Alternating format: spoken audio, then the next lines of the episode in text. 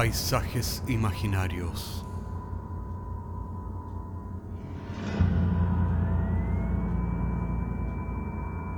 Una producción Cortés Rojas.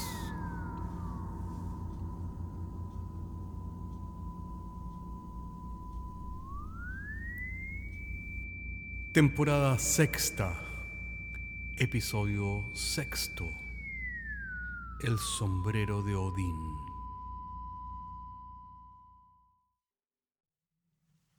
Y en el principio, de las entrañas de la tierra, surgió Hraun, la lava incandescente que al solidificar en un basalto negro, dio lugar a las montañas y a una isla misteriosa en la mitad del Atlántico. Pero como intercambio por aquella tierra, Crown exige sacrificios a sus habitantes.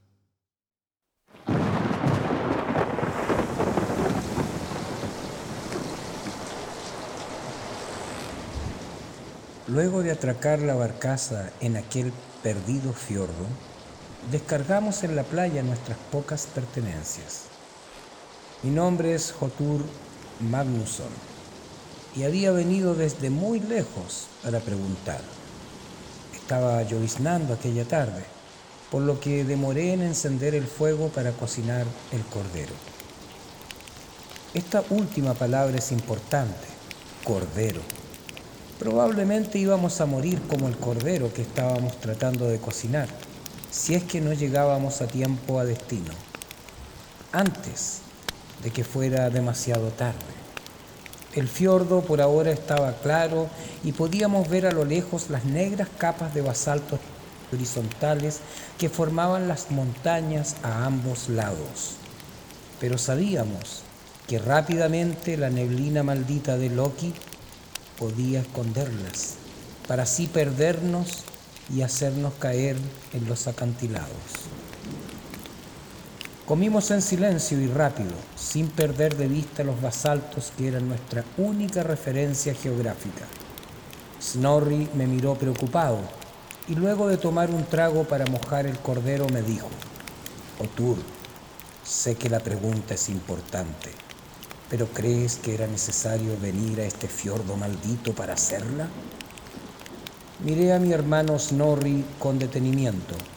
Ahora era ya todo un hombre que había combatido en varias batallas contra los clanes enemigos. ¿Cómo había pasado el tiempo? Sabes muy bien que al final del valle está la montaña del sombrero de Odín y es el único lugar en todo Areikardalur donde podemos preguntar y encontrar la respuesta para salvar la villa. Lo sé, respondió Snorri con sorna.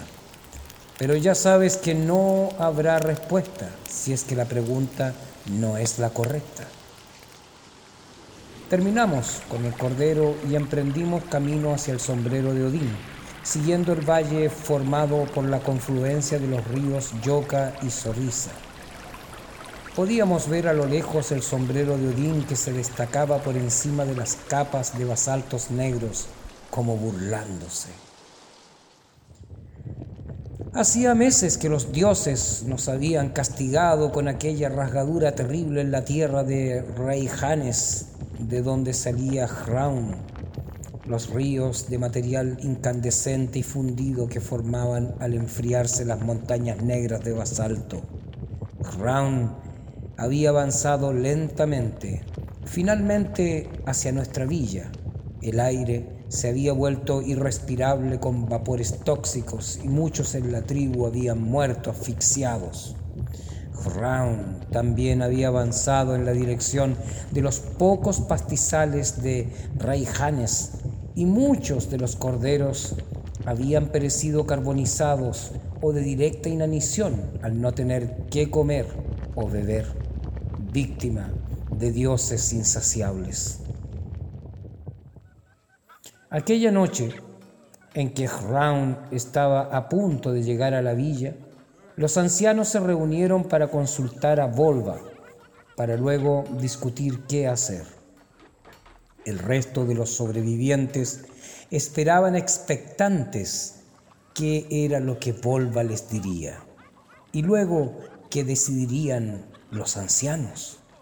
Tal vez huir hacia el este cruzando las montañas de hielos permanentes, tal vez subir a los botes y escapar en un mar tempestuoso en la eterna oscuridad del invierno.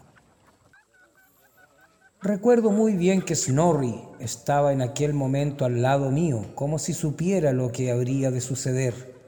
Era como si la decisión de los ancianos no fuera para él un misterio.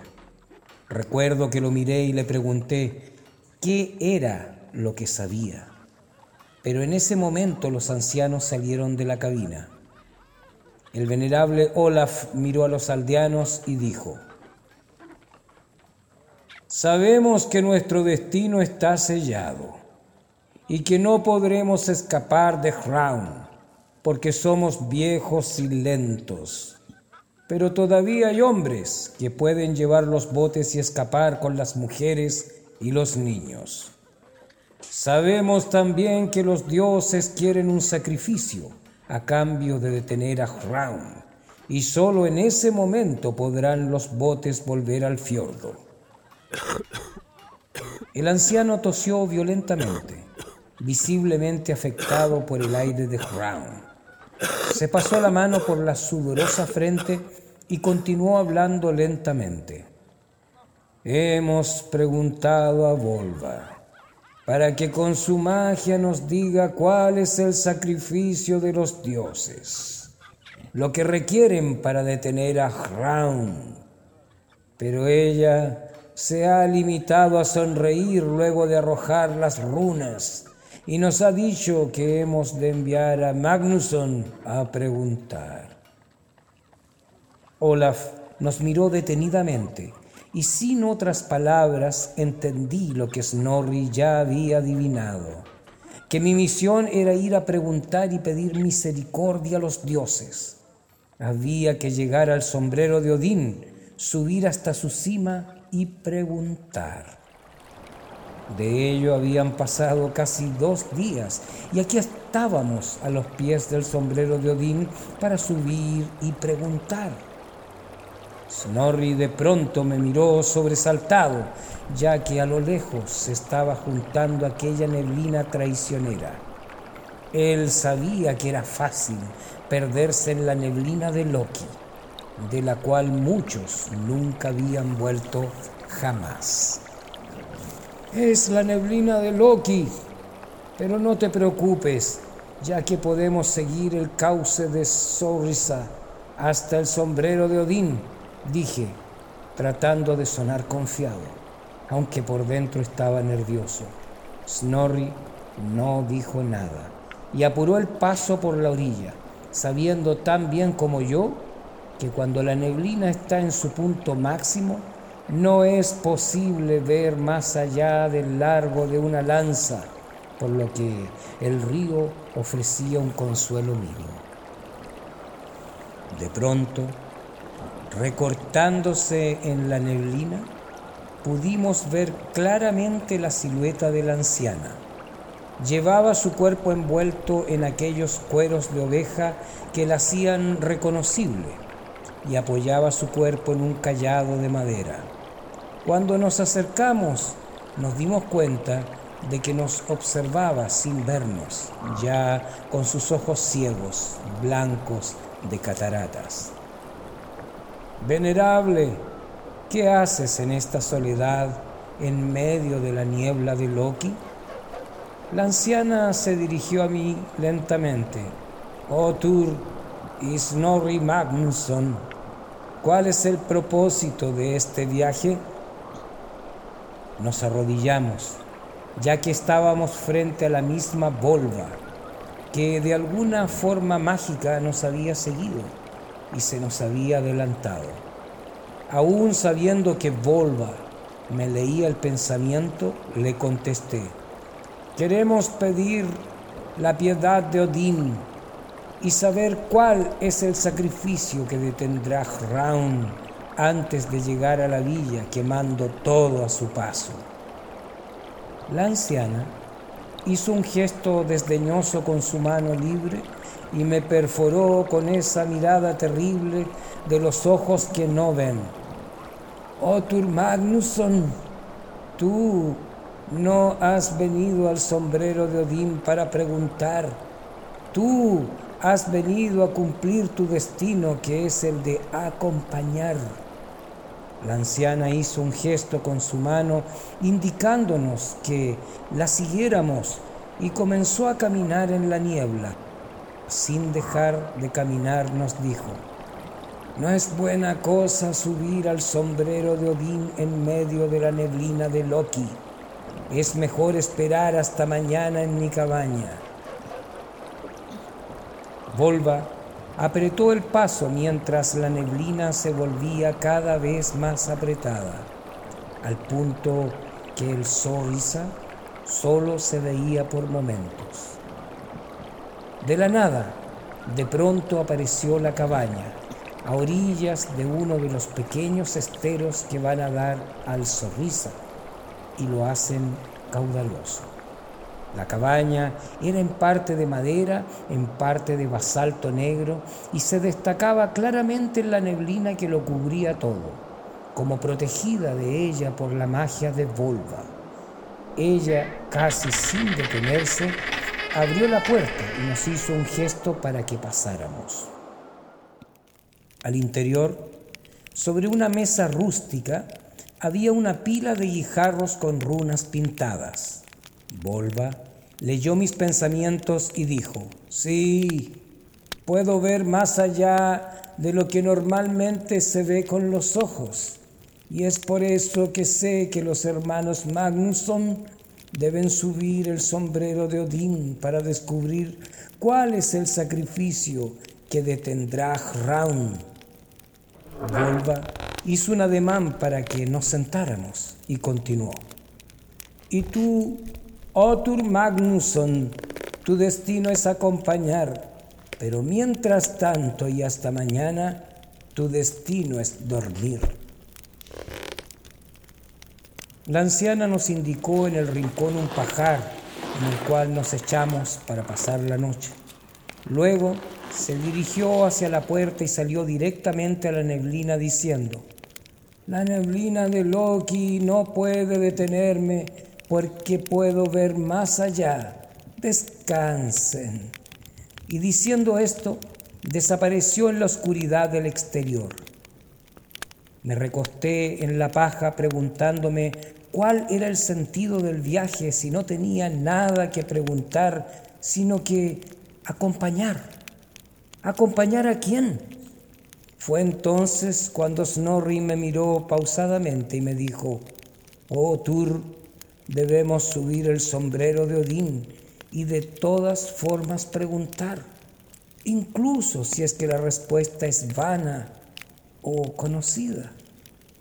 Lo miré y le respondí, tal vez debo preguntar al sombrero cuál es el sentido de mi viaje y a ti qué es lo que sabes y por qué tengo que acompañarte. Snorri se sonrió por primera vez en días la idea le había causado gracia y la estaba pensando en silencio.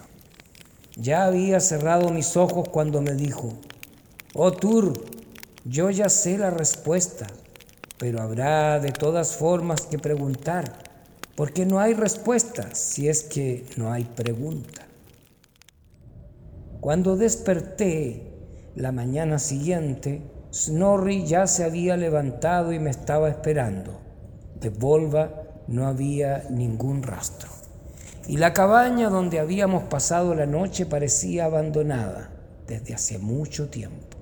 Salimos al exterior y lloviznaba en la penumbra invernal. Luego de andar algunos pasos dimos con el Sorsa. La cabaña de Volva, mientras tanto, había desaparecido. Siguiendo el Sorriza, de pronto el valle dejó de ser horizontal y comenzamos a subir por una pendiente suave en medio de pantanos de musgos fosforescentes. A lo lejos, levantándose sobre el valle, se recortaban las capas horizontales de basalto que finalmente formaban el sombrero de Odín. Comenzamos a subir el abanico aluvial de guijarros mientras la llovizna que nos había acompañado toda la mañana terminaba por transformarse en granizo y nieve. Pensé en detenerme, pero Snorri me miró firme y me dijo, Oh Tur, tienes que acompañarme hasta la cima. Alguien debe preguntarle a los dioses. El granizo y la nieve se hicieron cada vez más feroces, pero Snorri no se detenía ni por un momento, sino que seguía impertérrito subiendo el sombrero de Odín. El sonido del viento terminó por ensordecerme y nos fue imposible seguir hablando, solo seguir subiendo esta montaña traicionera para formular una pregunta de la cual Snorri sabía la respuesta. Luego de un par de horas luchando con la pendiente, el viento huracanado, el granizo y la nieve, llegamos al fin a la cima del sombrero de Odín. Estábamos mojados y helados hasta el alma, pero finalmente habíamos llegado a la cima. Me postré respetuosamente a los pies de un gran peñasco de basalto y grité con todas mis fuerzas, Odín, Odín, ten piedad de nuestra villa y detén a Hrón antes de que la destruya. Odín, ten piedad de mi pueblo. Esperé algunos momentos pero el viento huracanado y la nieve seguían arreciando. Entonces pregunté, Odín, Odín, ¿a quién estoy acompañando? Y entonces escuché la voz de Volva, implacable dentro de mi cabeza. Otur Magnusson, estás acompañando al Cordero al altar del sacrificio. Entonces lo entendí todo. Y dándome vuelta, pude ver el cuerpo congelado de mi hermano Snorri, con una sonrisa de complicidad en su mirada perdida de aquellos que conocen la respuesta desde siempre. Me demoré todo el resto del día bajar con Snorri desde el sombrero de Odín hasta la desembocadura del Zorriza en el mar.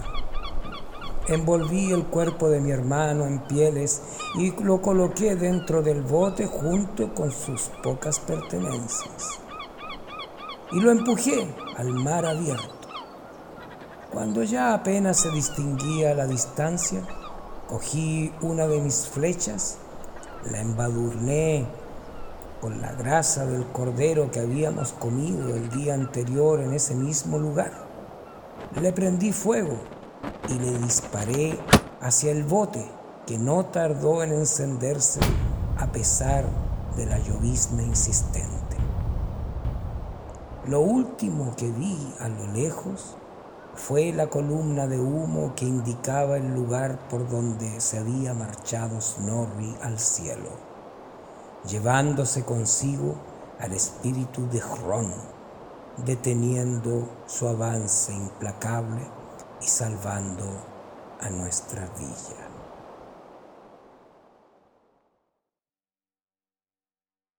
La mágica Islandia, donde el mar toca el cielo. Nos vemos la próxima semana.